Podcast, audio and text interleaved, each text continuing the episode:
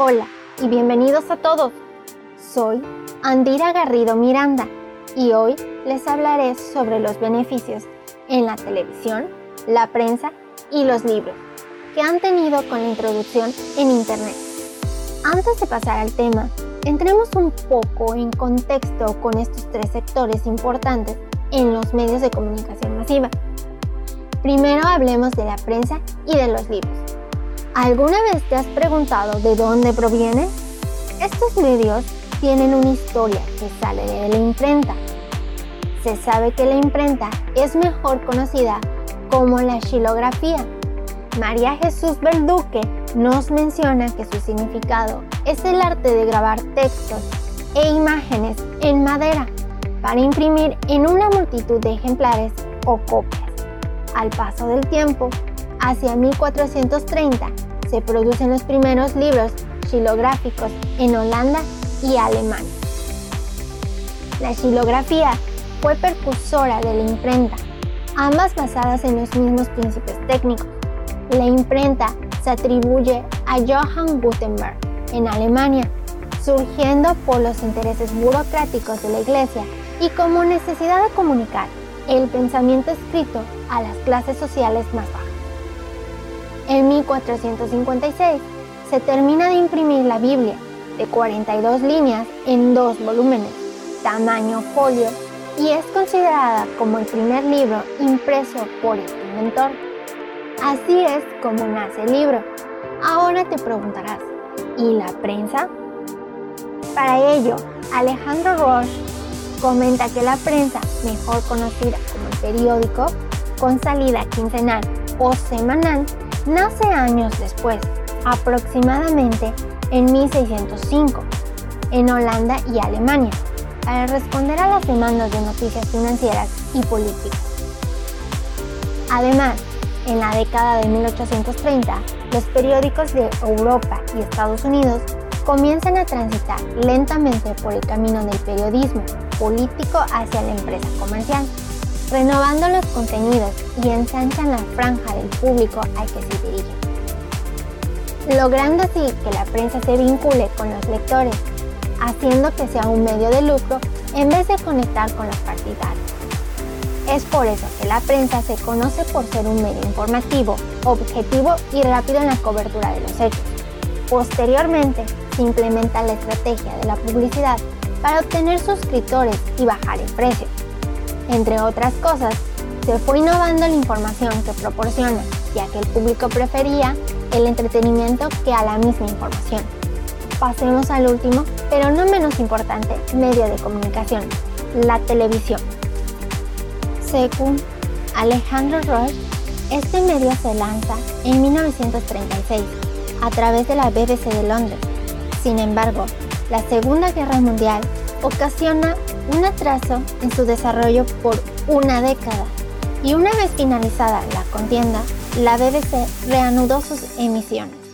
La televisión ha ido adquiriendo parte del entretenimiento y del espectáculo, por lo que su conexión y transmisión satelital han sido notables, al igual su lanzamiento de canales sobre noticias de 24 horas. Entre los 70 y los 80, la televisión se fortalece bastante siendo el rival de la prensa. Se vuelve más ágil, más visual y cambia su enfoque para no tener que repetir al día siguiente el contenido que ya se esparcía por otros medios. Incluso influye en la convivencia familiar que hasta el día de hoy sigue siendo así. Si has puesto atención, te has dado cuenta que los medios de comunicación han ido marcando la pauta para su propia evolución hasta llegar a la famosa Internet. Pero, ¿qué es el Internet? Alejandro Roche dijo que la Internet nace en 1969 con el objetivo de que el país de Estados Unidos necesita buscar un tipo de comunicación interna descentralizado que sobreviva a un ataque nuclear ruso. Es así como los integrantes de la Agencia de Proyectos avanzados del Departamento de Defensa, ARPA, interconectan por primera vez los ordenadores de tres universidades y un instituto de investigación en la costa oeste de Estados Unidos. siendo ARPANET la primera Internet y 25 años después, en 1971, Ryan Tomlinson inventa un programa de correo electrónico para mandar mensajes a través de la red distribuida. Así es como nace el famoso arroba.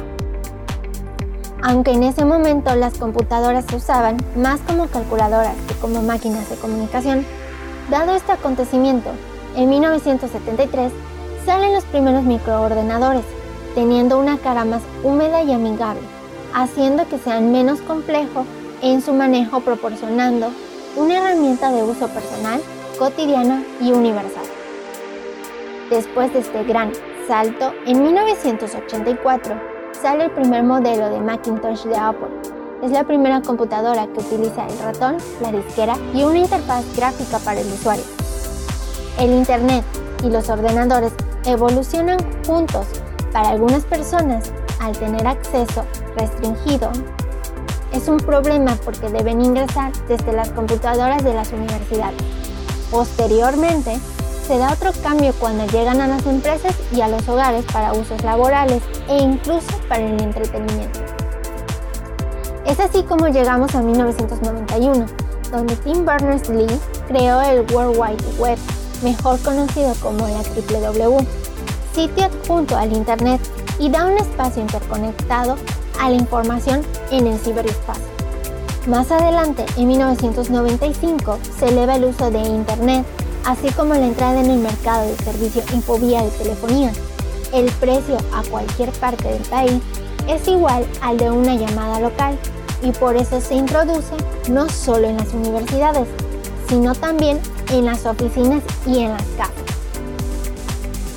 Es así como la evolución de estos medios ha ido progresando por ejemplo, dentro de los beneficios que se pueden obtener al enlazar la prensa con los libros, es que las personas son muy inquietas, desean leer poco texto y de forma concisa. A su vez, desarrollan técnicas de escaneo para buscar lo que más les interesa. El beneficio principal para los libros no solo es tener inmediatez, sino que el poder de tener acceso al conocimiento ilimitado abre puertas a las mismas editoriales proporcionando un amplio mercado en el consumo de los impulsos. Asimismo, muchas personas han utilizado el Internet para hacer podcasts, los libros y sacar provecho de los medios tecnológicos que ofrecen el uso del Internet. Por otro lado, para el periodismo, el periódico digital ofrece innovación interactuando con el público. La información se presenta desde una perspectiva más hipertextual y hace uso de la multimedia sin tener límite de espacio. Además, cierta información no tiene caducidad y permite ser accesible para las necesidades del lector. Dicho esto, la televisión, así como los demás medios, ha ido creciendo desde muchas perspectivas. No solo ha optado por ser un aparato más ligero, sino que ha ido dando beneficios digitales como el poder seleccionar contenidos permitiendo la búsqueda de programas en la web e incluso poder visualizar películas vía streaming. Todo esto con la ayuda de las actualizaciones que el Internet proporciona a los medios, aumentando su eficiencia, dando la mejor calidad para el usuario. Actualmente se vive una pandemia a nivel mundial que provoca la actualización de todas las herramientas tradicionales para ser digitales. Los libros agarran más fuerza para la educación. El periódico digital ha ido pasando por una transformación lenta pero concisa, convirtiéndose más visual que textual, y la televisión ha proporcionado tener acceso desde una pantalla más ligera conectando diferentes plataformas por medio del Internet e incluso ya ha adoptado pasar clases en ciertos canales para llevar la educación a casa. Como conclusión, podemos decir que es importante conocer los medios de comunicación que se tienen al alcance y así plantear una estrategia que funcione para el negocio.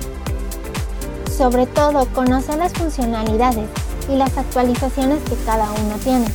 Esto deja como resultado el poder estar en una misma línea con el personal y si no, por lo menos darles una capacitación sacando el mejor provecho, minimizando los posibles errores al tener que realizar las actividades de gestión para difundir el contenido de la empresa.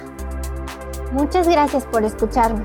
Espero que te haya sido interesante el tema y que tengas un excelente día. Nos escuchamos pronto. Adiós.